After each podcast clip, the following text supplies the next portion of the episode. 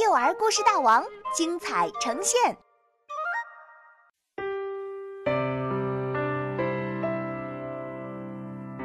马小龙拧动了发条，作者王云，杭州神采飞扬娱乐有限公司版权许可。听到皮皮的喊声，马小龙带着小黑妞、小毛驴阿呆冲了过来。这是一个旋转楼梯，一眼望去，仿佛能通到天上。马小龙他们爬到楼顶的时候，发现这个高大的建筑正是他们进入城堡时看见的钟楼。钟楼上有一个大大的平台，平台中央是一个有着旋转木马的游乐场。站在高高的楼顶。马小龙觉得有点晕，但他还是镇定地爬到平台的围栏上，张开双臂，做出迎风飞翔的样子。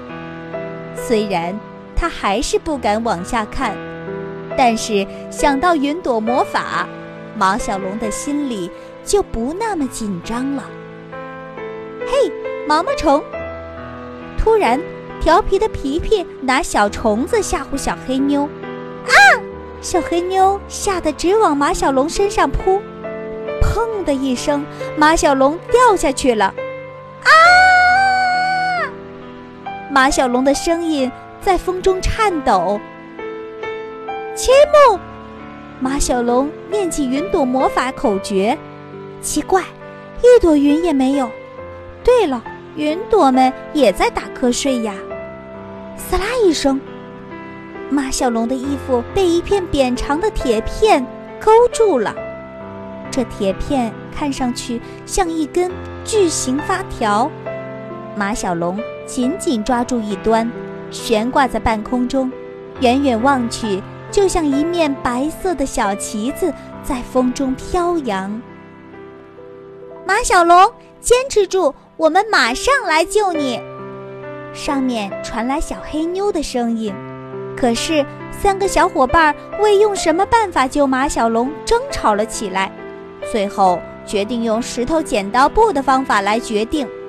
石头剪刀布，看起来是没完没了啦。马小龙的手开始发酸，他努力抓住铁片，一用力，铁片竟然转动了起来，沿着河流。往西走，因为爱与朋友，不要害怕，还有我一直在你左右。多么熟悉的歌声啊！伴随着音乐声，铁片不停地转动，马小龙也跟着在半空中转圈。他惊奇地发现，整个城堡苏醒了。当马小龙回到地面的时候。国王已经在宫殿门口迎接他了。我的英雄，感谢你拯救了巴音河城堡！英雄，英雄！宫殿的广场上挤满了人，大家都热烈地欢呼着。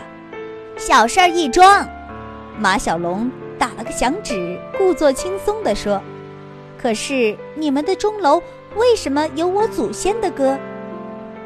你祖先的歌？国王惊讶地问：“莫非你就是暗夜兽要找的人？”暗夜兽？是的。国王指着刚才挂住马小龙的铁片说：“作为八音盒城堡的居民，音乐就是我们的生命，所以这个巨型发条一刻也不能停。”有了音乐，我们才有活力。但是，这首歌被暗夜兽听到了。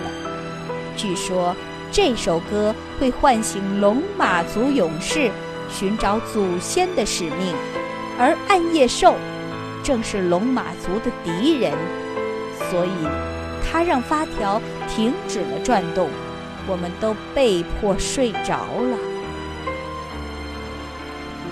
我就是龙马族的马小龙。听到有祖先的下落，马小龙的眼睛里放出了光芒。你知道暗夜兽在哪里吗？我要打败它，救出我的祖先。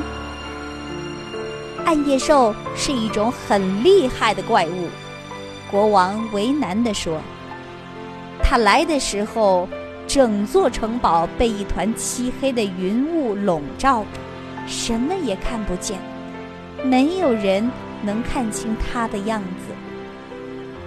按照歌里的指示，你向西走，也许能找到一些线索。”国王好心建议道。